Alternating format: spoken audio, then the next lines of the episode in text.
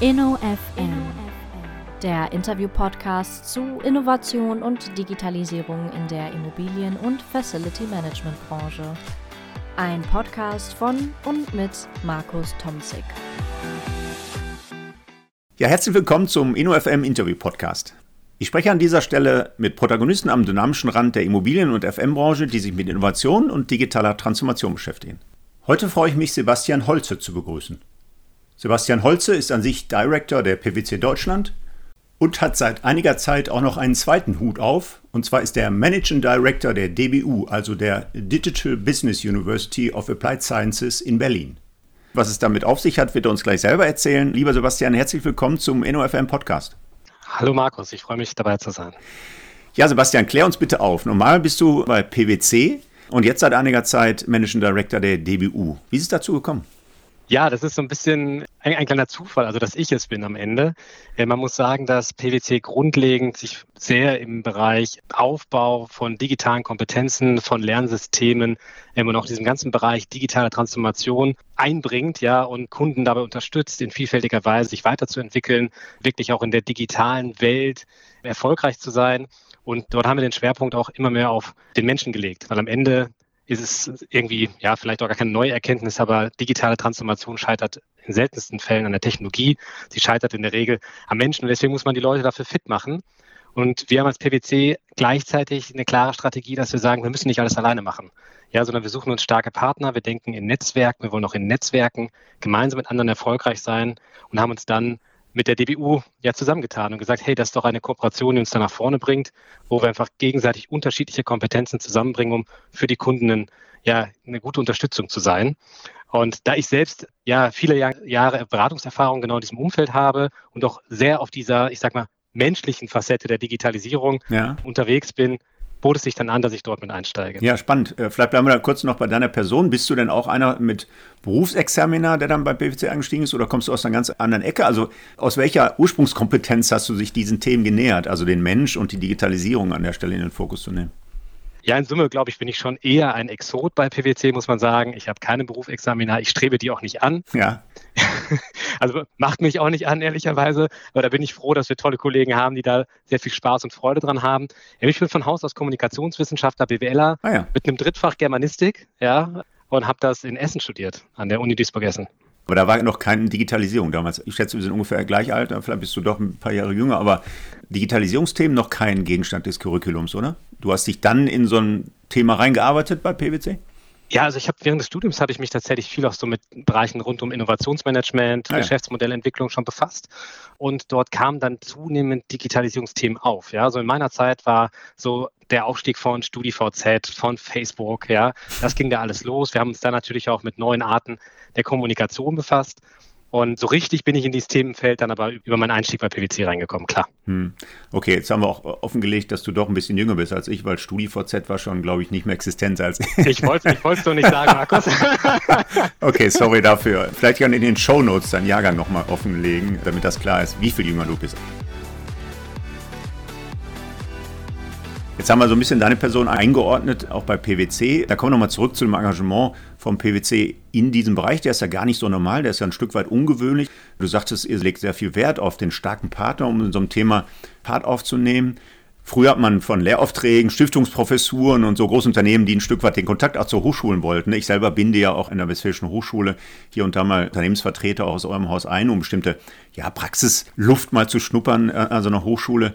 Jetzt seid ihr da eingestiegen bei dieser DBU, die gab es vorher schon. Das heißt, ihr habt nicht zusammen gegründet, sondern die äh, war schon eine bestehende Hochschule, wo ihr euch dann beteiligt habt. Es war aber doch kein, ich sag mal, Investitionsobjekt, kein Finanzinvest an der Stelle. Also wenn wir nochmal das genaue Motiv hinterfragen, jetzt vermute ich auch mal, äh, du bist ja noch sehr jung, Sebastian, jetzt kann ich das nochmal sagen, du bist tatsächlich noch sehr jung im Vergleich zu mir, aber es war ja kein Nebentätigkeitsspielplatz oder so ein Ruhesitz für gediente Senior-Manager an der Stelle. Ne? Also du bist ja jetzt da nicht reingerutscht für so eine Funktion, sondern die PwC hat ja im Zweifel ganz andere Interessen. War es eher so ein Vertriebsamt für die BDU und gleichzeitig so eine Akquisitionplattform für neue, kompetente Mitarbeiter in solchen Themen der digitalen Transformation? Oder was sind ganz konkret die Motive gewesen, jetzt da mit Geld auch einzusteigen bei so einer DBU? Letztendlich, ihr könnt ja überall studieren, ihr könnt ja überall junge Mitarbeiterinnen hinschicken, so als Incentive und sagen, jetzt darfst du nebenberuflich noch mal ein bisschen studieren. Nein, ihr habt euch tatsächlich beteiligt an einer privaten Hochschule in dem Fall ja.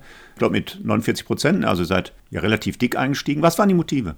Also was waren die Motive? Grundlegend ist es so, dass wir weltweit als PwC eine Initiative fahren, die nennen wir New World, New Skills. Das rückt insbesondere natürlich so ein bisschen auch unseren Purpose mit in den Fokus. Ja, wir haben uns ganz klar den Fokus gegeben, dass wir ja Vertrauen schaffen wollen, ja, und wichtige Probleme auch lösen möchten für unsere Kunden, für die Gesellschaft, für Märkte. Und da ist natürlich das ganze Thema Digitalkompetenz so eines der Themen unserer Zeit, muss man sagen. Ja, digitale mhm. Kompetenz ist sicherlich eine der Währungen auch unserer Zeit. Und da sehen wir natürlich, sich ja Unternehmen anguckt, eigentlich immer so zwei Problemstellungen, die eigentlich alle haben. Das erste ist so ein breites ich nenne es mal Upskilling Neudeutsch, ja, Weiterbildung aller Mitarbeitenden. Wirklich, man sagt ja gern so vom CEO bis zum Pförtner, ja, vom Staplerfahrer bis zum Manager dass da wirklich jeder so gewisse Grundfähigkeiten, gewisses Grund-Know-how mit Blick auf Digitalisierung kennt.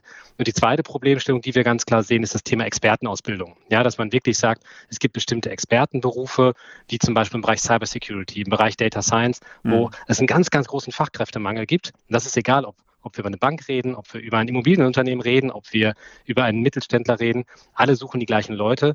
Und da wollten und wollen wir unterstützen, dass genau diese Experten ausgebildet werden. Über Weiterbildung einmal alle ausbilden, über Studienangebote Experten ausbilden.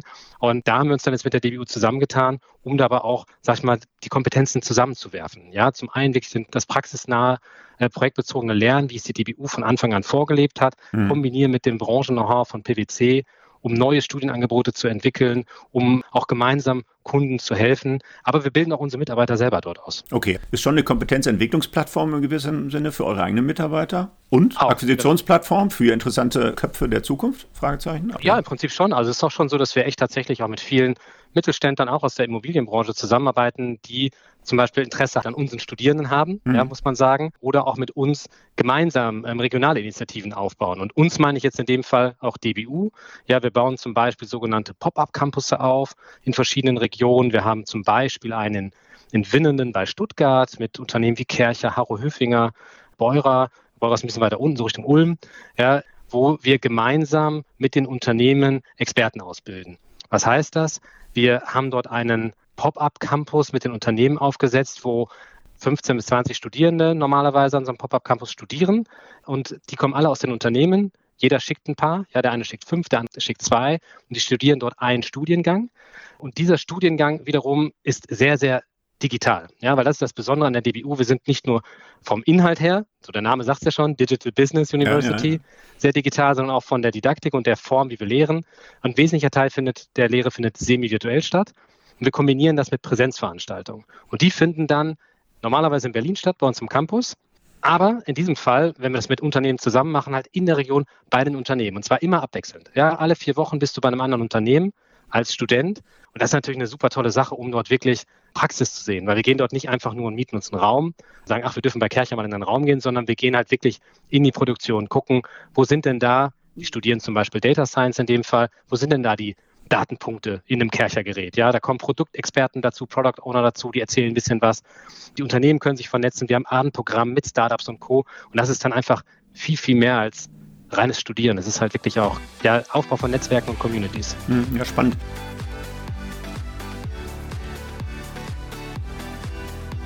Jetzt hast du ein sehr markantes Stichwort schon uns aufgeklärt. Dieses Pop-up-Campus habe ich in der Vorbereitung auch gelesen, hätte ich dann hinterfragt. Aber gehe auch nochmal einen Schritt zurück. Wenn jetzt einer meiner Hörer, einer meiner Podcast-Abonnenten sich interessiert für diese Kompetententwicklung in diesem Bereich der digitalen Transformation, mach uns mal neugierig, äh, Sebastian. So ein kleiner Pitch was sind die Besonderheiten der DBU? Was sind die Besonderheiten des Studien- und Weiterbildungsangebotes neben dem Thema der Pop-up-Campus-Einrichtung dieser digitalen Formate, die auch umsetzt? Also was sind die Besonderheiten? Weil letztendlich, ich meine, das ist eine private Hochschule, ja, durchaus relevant im Hochschulmarkt. Jetzt bin ich an einer öffentlichen Hochschule, aber es gibt durchaus ja Konkurrenzangebote rund um diese digitale Transformation. Was macht euch jetzt besonders, neben den Aspekten, den du gerade schon erwähnt hast?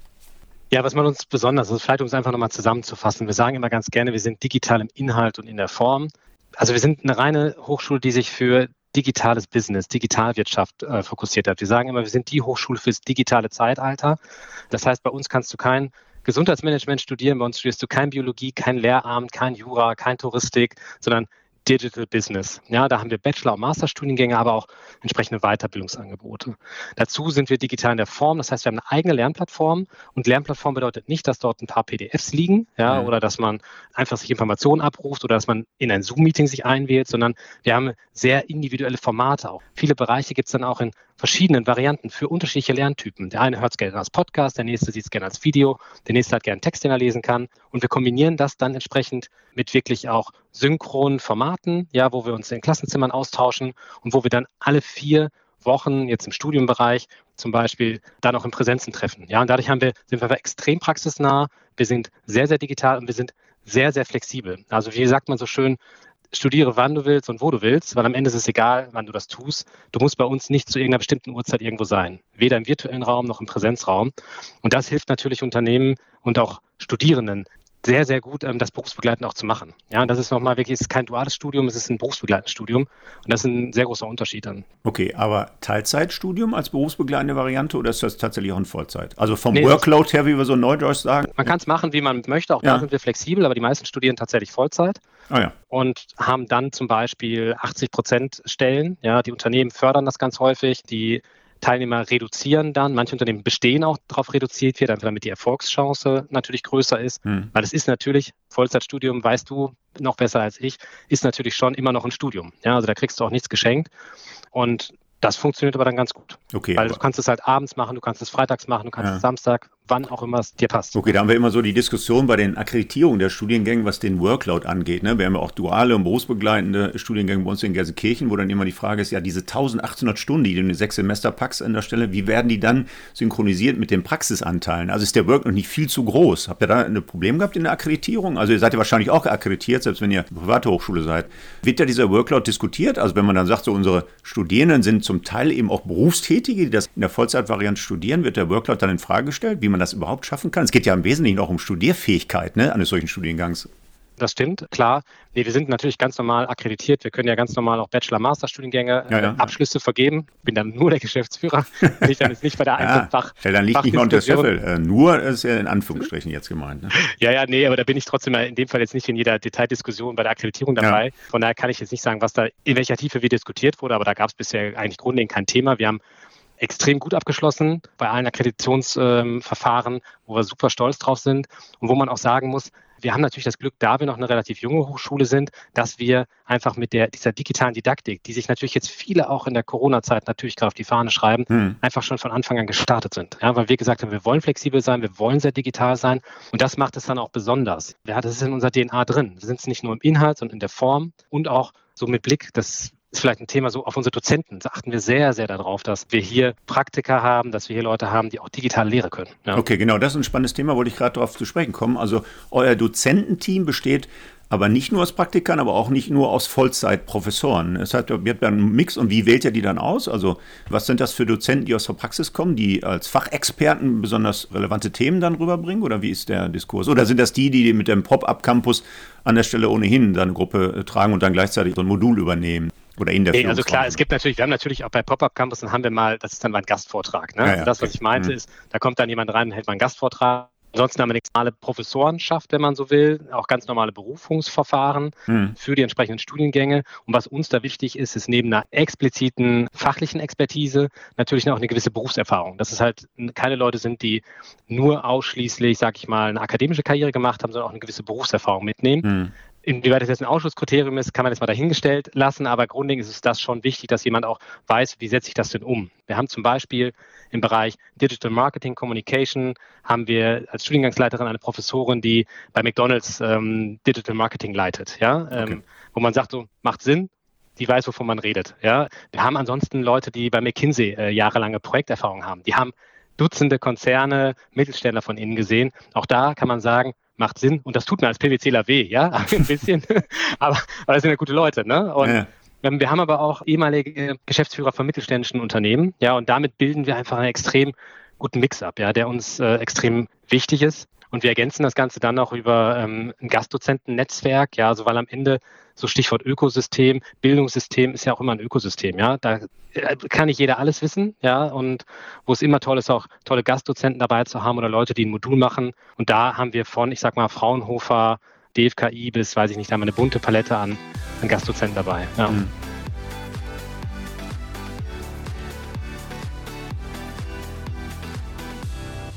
Okay, und diese Vollzeitstudierenden, die aber gleichzeitig noch im Job sind an der Stelle, wie funktioniert da so eine Integration der Berufspraxis, also deren Probleme im Anwendungszusammenhang ihres Alltags, ihres Tagesgeschäfts zu lösen? Ist das auch vorgesehen? Werden solche Elemente mit reingenommen? Keine Ahnung, Projektarbeiten aus ihrer beruflichen Praxis mit integriert in das Studium, die dann gecoacht werden, die dann äh, an der Stelle formativ betreut werden von euren Dozenten oder wie läuft das? Also wie sieht so eine Integration der Berufspraxis der Studierenden aus? Ja, die ist sehr, sehr ausgeprägt. Also wir sind sehr eng auch an den entsprechenden Betreuern dran von den Unternehmen, also haben da auch den Kontakt und stellen auch über die Studierenden sicher, dass sie am Ende an Themen arbeiten, die für sie und für ihr, ihre Berufspraxis relevant sind. Weil am Ende ist ja der Transfer in die Praxis das Entscheidende, auch für den Lernerfolg. Und das kann in unterschiedlicher Form passieren. Das passiert zum Beispiel in Form, wie du schon gesagt hast, vom Projektarbeiten über Fallstudien, die auch mit mehreren Studierenden bearbeitet werden, mhm bis hin auch dann zu dem Thema Abschlussarbeiten und so weiter. Ja, also da gucken wir, dass wir da wirklich möglichst viel sehr, sehr nah an, an dem alltäglichen Beruf machen. Mhm. Und das ist, weil du vorhin nach Besonderheiten gefragt hast, das Gleiche bei der Weiterbildung. Ja, wir haben auch bei Weiterbildungsangeboten, arbeiten wir mit unseren Kunden so eng zusammen, dass wir wirklich es schaffen, auch die Themenstellungen, auch die Fragestellungen, allein das Wording, ja, du hast ja Digitalisierung heißt ja über was anderes, in den Weiterbildungsangeboten bei uns integriert sind, sodass du diesen Transfer hast, dass jemand versteht, was hat das, was ich da lerne, denn auch mit der Realität, mit meinem Schreibtisch, mit meinem Arbeitsplatz, auch in einer Fabrik vielleicht zu tun. Hm. Ihr seid eine private Hochschule, staatlich anerkannt, aber die Studierenden bezahlen Studiengebühren, nicht wahr? Korrekt. Aber Unternehmen. Genau, wollte gerade sagen, ja. wenn Sie mehrheitlich eben noch berufstätig sind, dann zahlen wahrscheinlich äh, mehrheitlich auch die Unternehmen diese Studiengebühren? Fragezeichen. In der Regel ist das schon so, ja. wenngleich es natürlich durchaus Studierende gibt, die das für sich privat entscheiden und sagen, ich möchte das gerne machen, vielleicht keine Förderung bekommen. Hm. Auch das haben wir. Okay. Klar. Und wie sieht dann so ein Finanzierungs- oder ein Stipendiummodell aus, möglicherweise, für die, die das nicht gezahlt bekommen? Gibt es da irgendwelche Besonderheiten? Wir haben ja, keine Ahnung, von so einer Bucerus Law School in Hamburg, die dann so einen umgekehrten Generationenvertrag haben, wo oder wo ich möglicherweise erst später, wenn sie mal im Job sind, dann äh, die Gebühren zahlen. Das läuft bei euch ganz normal. Studiengebühren XY und dann. Äh genau, und du hast natürlich tausend Möglichkeiten, unterstützen natürlich dabei. Da gibt es ja viele Finanzierungsmöglichkeiten, Stipendienmöglichkeiten. Da haben wir sehr, sehr gute Studienberaterinnen, die da sich sehr gut auskennen und mhm. das unterstützen. Genau. Okay, da kommen wir zu diesem äh, gerade von dir schon angesprochenen Ökosystem. Was sind so Unternehmen, nenn uns mal so ein paar äh, Marken, mit denen ihr ganz intensiv zusammenarbeitet, ob über so einen Pop-up-Campus oder mit anderen Projekten. Äh, also PwC ist eine davon, äh, da gehen wir mal von aus, ganz stark. Ähm, aber nenn uns mal so ein paar andere äh, Player im Markt, mit denen ihr sehr intensiv zusammenarbeitet und damit auch die Fach- und Führungsgeneration von morgen ausbildet. Ja, ich kann jetzt natürlich nicht alle Namen nennen, das ist natürlich klar. Aber wie gesagt, wir haben zum Beispiel mit Firmen wie Kercher, wie Stober, auch in der Region unten, haben wir ähm, eine sehr, sehr enge Zusammenarbeit. Äh, wir arbeiten aber ähm, in vielen Teilen auch mit unterschiedlichen Playern, auch aus der Immobilienbranche.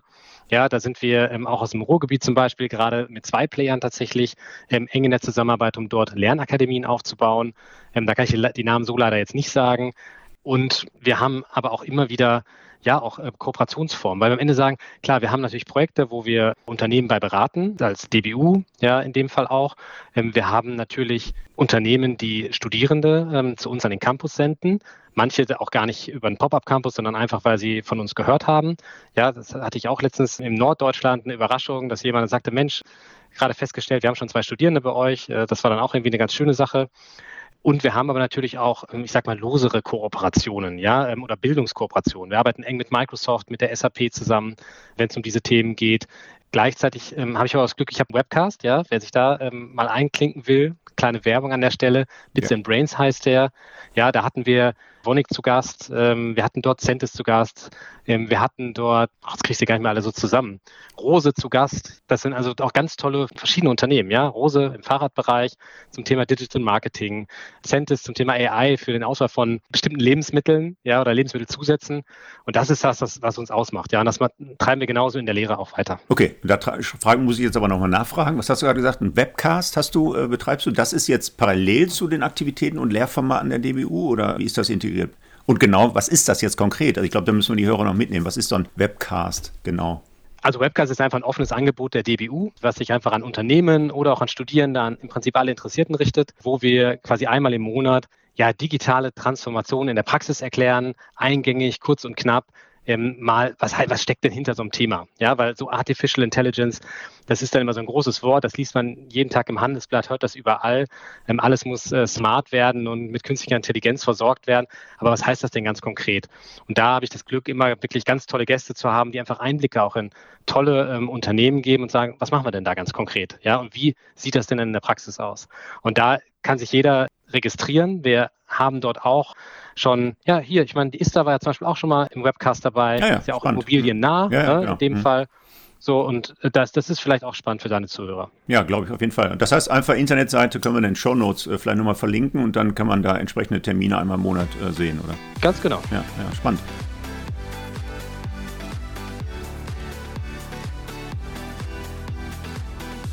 Wir haben alle unsere Erfahrungen so in dieser digitalen Transformation für die Unternehmen. Hat diese Pandemie ja einerseits Schwächen aufgezeigt, auf der anderen Seite ja ein Stück weit als Beschleuniger gewirkt. Wie ist das bei der DBU angekommen? Auf der einen Seite, das würde ich gerne nochmal mit dir andiskutieren und dann kommen wir vielleicht gleich nochmal zu so einem Thema lebenslanges Lernen und dann packen wir unsere Kinder nochmal in so ein Gespräch mit ein, was das Schulsystem angeht, die Digitalisierung der Lehre an der Stelle. Bleiben wir vielleicht auch erst bei der Hypothese, dass die Pandemie als Beschleuniger gelten kann, auch für solche digitalen Themen. Wie hat sich das bei der der DBU ausgewirkt? Habt ihr einen unglaublichen Run jetzt auf euer Angebot erfahren?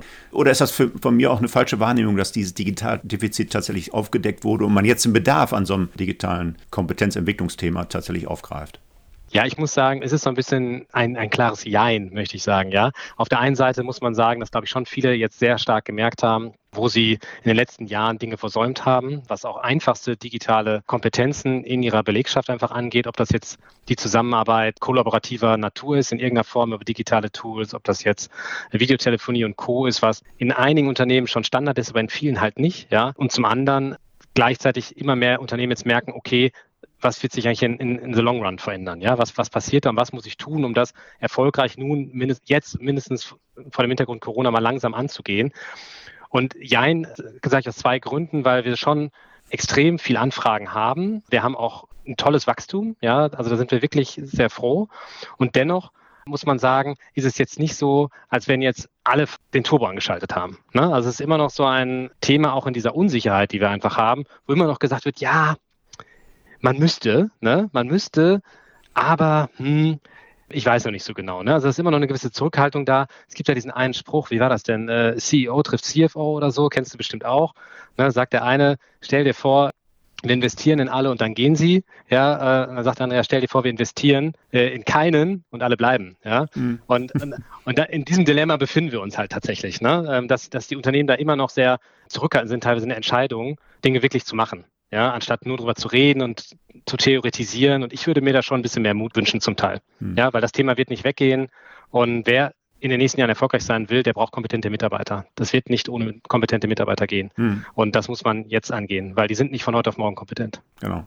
Ja, dann lass uns das zweite Thema noch mal kurz andenken und da die Köpfe zusammenstecken. Das Thema ja, Digitalisierung so im Kontext eines lebenslangen Lernens. Wie siehst du das als junger Vater? Wann fängt dieser Lernprozess tatsächlich an? Wann sollte er anfangen? Was sollte man eigentlich heute lernen? Äh, möglicherweise auch schon im, im, Schulsystem und in welcher Form? Also ich habe eine ganz spezielle Erfahrung gemacht mit diesem ja, Beschulen in dieser Pandemiezeit. Da war ich, um das mal vorsichtig auszudrücken, recht enttäuscht, was das Schulsystem zumindest in dem ganz konkreten Fall unseres jüngsten Sohns da geleistet hat. Das ist kein Lehrerbashing oder kein Schulbashing ganzer Breite an der Stelle, aber ich glaube, da gibt es noch vorsichtig ausgedrückt äh, gewisse Entwicklungsreserven, was das angeht.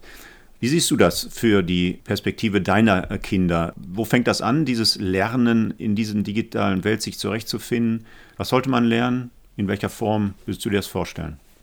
Ja, ich glaube, grundlegend muss man sagen, dass die Frage ist, wo ist denn der Ausgangspunkt? Der Ausgangspunkt ist, dass wir in einer Arbeitswelt leben oder auch einen Arbeitsmarkt sehen, der durch Digitalisierung radikal verändert wird und wo wir immer mehr den Trend sehen, dass repetitives Arbeiten extrem zurückgefahren wird, kreatives Arbeiten wieder wertvoller wird. Ne? So, das ist aber eine Logik, wo man sagt, ja, die liegt ja auf der Hand. Das Doofe ist, wenn man sich jetzt mal das Schulsystem anguckt und was in Schulen wie gelehrt wird, dann haben wir natürlich da teilweise eher das gegenläufige Modell. Ne? Es gibt natürlich kreative Fächer vielleicht, aber ganz häufig ist Schulsystem und auch Teil auch noch im Studium haben wir sehr viel repetitives ja? mhm. Lernen. So, ja. Man muss irgendwas wiederholen und das ist etwas, wo ich sage, hu, da würde ich mir einfach von der Fächerauswahl und der Art, wie gelernt wird, also Stichwort Praxisorientierung, genau die Themen, die wir gerade hatten, würde ich mir viel mehr wünschen. Ja, weil die Kinder da wirklich in einer Theoriewelt ähm, aufwachsen und da diese Fähigkeiten gar nicht so zum Tragen kommen. Wenn wir jetzt darüber reden, was für Fähigkeiten, dann ist natürlich sowas wie Stichwort erste, erste Fremdsprache, sollte jemand programmieren können, muss mhm. jetzt jemand Python können, sollte mhm. das in der fünften Klasse lernen? Huh, weiß ich nicht, ja. Weil am Ende glaube ich, bis meine Kinder zumindest aus der Schule wieder raus sind, wird keiner mehr großartig programmieren müssen, weil wir dann, Stichwort Artificial Intelligence und Co., hoffentlich oder gehe ich schwer von aus Technologiesprünge erlebt haben, die gewisse Arbeiten auch da den Menschen abnehmen, weil da sind wir schlichtweg nicht besser als Maschinen. Ja? Wir sind nämlich als Menschen diejenigen, die innovativ sein können, die kreativ sein können. Und da würde ich mir wünschen, dass dafür in der Schule viel mehr Raum ist. Ja, dass man wirklich sagt, wie tick ich, wie arbeite ich in den Netzwerken? Wie kann ich kollaborativ etwas erarbeiten? Was bedeutet Unternehmertum? Ja, auch so Basics fürs Leben. Ne? Das finde ich, das, das fehlt total. Und dann kann man sich jetzt fragen, so, was könnte man tun? Und ich glaube, man muss halt die Art und Weise, wie einfach an Schulen gelehrt wird, neu denken an einigen Stellen.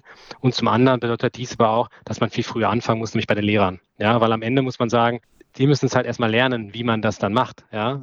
Und das ist halt schon einfach eine andere Art, wie man da auch äh, didaktisch dann so einen mhm. Unterricht gestaltet. Ne? Ich weiß nicht, was da deine Meinung ist. Das würde mich jetzt auch interessieren, Markus. Ja, ja, ich meine, erstmal würde ich dir zustimmen, was natürlich so ein Stück weit, äh, das soll jetzt gar nicht defetistisch klingen, aber wenn wir erstmal die Lehrerausbildung umstellen, dann die Lehrer ausbilden, die ja auch, keine Ahnung, sagen wir jetzt fünf Jahre lernen, dann die ersten Studierenden ausbilden in so einer Lehrerausbildung, die brauchen dann wiederum fünf Jahre, dann sind wir erst in zehn Jahren so weit, dass wir in der Tat neue ja. Themen an die Kinder bringen und dann sehe ich in der Tat schwarz. Also ich bin jetzt gar nicht so ein Defetist, der sagt, wir haben einen unglaublichen Rückstand in allen Bereichen auch der digitalen Transformation. Ich glaube, wir müssen uns in manchen Bereichen gar nicht verstecken, aber dennoch glaube ich, dass wir jetzt ein Stück weit schneller Fahrt aufnehmen müssen. Da glaube ich schon dran. Und ich habe nichts dagegen, die Lehrerausbildung auch ein Stück weit äh, umzustellen, aber da müssen wir jetzt an vielen Enden äh, gleichzeitig anfassen, um da äh, tatsächlich Fahrt aufzunehmen. Ähm ja, du kannst ja auch nicht sagen, ich warte darauf, dass die äh, Lehrer, die jetzt gerade alle im Dienst sind, bis die dann mal raus sind und die neuen nachrücken. Ne? Das wird ja so auch nicht funktionieren, sondern auch denen musst du ja ein Angebot machen. Aber ich glaube ja. schon, dass man da ein Angebot machen muss, ja, von Staatsseite her.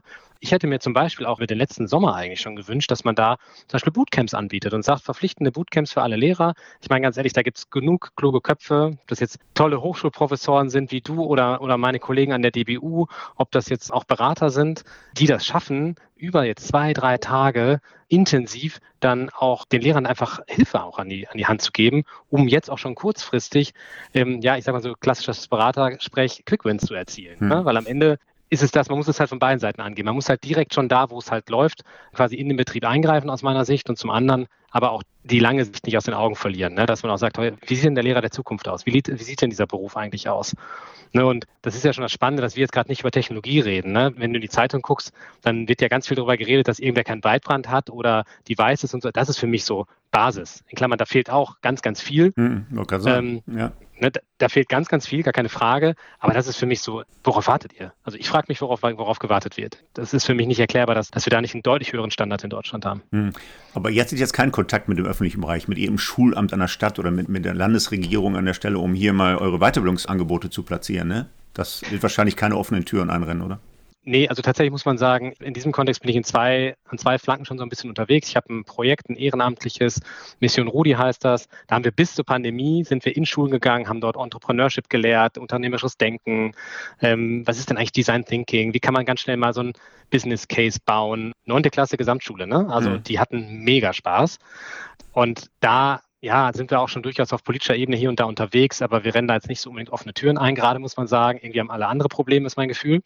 Ähm, also wird die echt liegen gelassen. Und natürlich haben wir ergänzend dazu, sind wir tatsächlich an der DBU auch dabei, ein Programm zu entwickeln, das wir dann auch ja frei zugänglich machen wollen, ne, um uns, uns an der Stelle dann auch ein bisschen gesellschaftlich einzubringen. Ja. ja. Und wie weit das dann angenommen wird, muss man dann sehen. Ne? Mhm. Also. Ja, aber spannend. Ja, mit Blick auf die Zeit, Sebastian, vielleicht so, was sind die Hot Topics zukünftig denn an der DBU? Vielleicht neue Studiengänge? Was sind die Themen, die ihr möglicherweise kurzfristig aufgreift, um euer Angebot noch zu erweitern? Weil ich meine, das ist ja eine sehr kurzlebige Zeit. Man spricht immer davon, dass so ein Jahr im Internet in drei Monaten vorbei ist und damit auch die Entwicklungszyklen für neue Studierendenangebote, für neue Studiengänge, für neue Weiterbildungsangebote möglicherweise auch sehr kurzlebig ist. Nehmen wir uns mal mit, was habt ihr zukünftig vor an der DBU in Berlin? Ja, ich glaube, was super spannend ist, sind tatsächlich unsere aktuellen neuen Masterstudiengänge. Die starten jetzt im Oktober und die sind wirklich sehr hot, ja, wenn du so willst. Wir haben einmal einen Master Cyber Security. Ganz ehrlich, das Thema brennt. Ich glaube, jedem unter den Nägeln, keiner will es zugeben. Ein Riesenbedarf. Da haben wir auch schon echt viele Anfragen. Hm. Dann das ganze Thema Digital Responsible Leadership auch ein Thema, ja, so Stichwort Ethik, Stichwort Nachhaltigkeit im digitalen Kontext. Auch das, glaube ich, ein absolutes Thema ähm, unserer Zeit. Und Klassiker bei uns, in dem Fall Digital Business Management und Data Science. Da haben wir jetzt auch die Masterstudiengänge entsprechend. Auch das, glaube ich, sind einfach Themen, die gehen nicht weg. Ja, weil ganz ehrlich, Daten, ja, man sagt immer, das, das ist das Gold, ja, das Gold des 21. Jahrhunderts. Ja, mag sein. Man muss sie aber auch nutzen können. Ja, und dafür braucht man Experten, weil das können ganz viele halt nicht. Ähm, es wird auch teilweise zu kurz gedacht. Und ich glaube, wer da investiert, auch gute Leute auszubilden, weil am Markt bekommst du die nicht. Ja, das ist das Problem. Hm. Der macht eine Menge richtig. Und deswegen, das sind so meine vier Unsere vier Master sind auf jeden Fall meine vier Hot Topics gerade, ja. Ja, ja Sebastian, ich habe mich sehr gefreut, dass wir dieses Gespräch geführt haben, weil ich glaube, Schwerpunkt äh, dieses Podcasts ist ja tatsächlich die Immobilienwirtschaft im weitesten Sinne, mehrheitlich dann auch äh, diese Dienstleisterszene rund um dieses Thema FM. Aber ich glaube, sagen zu können, dass auch ein solcher Bereich Bedarfe hat an der Kompetenzentwicklung in diesen digitalen Themen. Also ich würde mich nicht wundern, nach, nach unserer Podcast-Folge der eine oder andere auf die zuläuft. Da gibt es dann mal irgendwann eine Tüte Gummibärchen, ne? als kleine Provision übrigens nur nebenbei. Ne? Aber das können wir auch rausschneiden oder weiß noch nicht genau. Mindestens eine. Mindestens, eine, eine, eine Tüte Gummibärchen. Nein, aber Scherz beiseite, ich glaube in der Tat, das hat eine hohe Relevanz, das hat hohen Bedarf. Ich hoffe, dass es sich tatsächlich auch jetzt in Anfragen umsetzt und dass so eine Branche insgesamt mal jetzt langsam Fahrt aufnimmt, auch in so einem Bereich. Ich würde mich auf jeden Fall freuen. Und vielleicht abschließend noch, Sebastian, Ganz persönlich dein Wunsch, wenn wir mal aus der Pandemie raus sind, sieht es dann bei dir aus? Also ich meine, du bist mit einer jungen Familie gerade aufgestellt, sehr engagiert in Berlin und gleichzeitig noch in Essen. Was ist so dein persönlicher Wunsch für die Post-Corona-Zeit, wenn wir denn mal endlich aus dieser unsäglichen Pandemie rauskommen? Ja, mein persönlicher Wunsch ist, dass wir rauskommen, so halbwegs, denn da habe ich Elternzeit. Ah ja. Das gehört nämlich auch, glaube ich, zu ähm, ja, der Arbeitswelt von heute, ja, dass ein junger Vater Elternzeit nimmt, einfach mal zwei Monate aussteigt. Und wenn ich da mit meinen Kindern einfach mal ja, ein bisschen Normalität genießen könnte, das wäre ganz großartig. Also ein ganz bescheidener, einfacher Wunsch, aber das, das wäre toll. Wunderbar. Ja, Sebastian, herzlichen Dank. Äh, sorry nochmal, dass ich dich alterstechnisch so ein bisschen auf meine Ebene gestellt habe. Ganz zu Anfang, da war ich irgendwie in geistiger Umnachtung unterwegs. Du nimmst Elternzeit und ich habe Kinder aus dem Haus. Aber gut, das war an der Stelle auch hier abhaben. Also, du bist ja sehr jung Vater geworden. Ja, ja, genau. stimmt, stimmt. Ja, ja, ne, ja, stimmt gar nicht, aber gut. Lieber Sebastian, ich danke dir für dieses Interview im äh, Rahmen des Podcasts InnoFM. Wünsche dir alles Gute in Berlin, aber auch, dass sich deine Elternzeit dann so darstellt, wie du das auch äh, gewünscht hast an der Stelle. Also nochmal herzlichen Dank. Äh, schöne Grüße nach Berlin. Danke dir, Markus.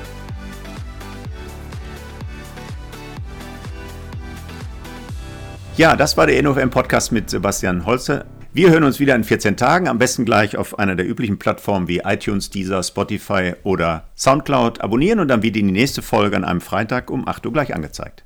Bis dahin wünsche ich Glück auf und bleiben Sie schön gesund. InnoFM. Das war der InnoFM Interview Podcast von und mit Markus Tomzig. Alle zwei Wochen freitags, überall dort, wo es Podcasts zu hören gibt.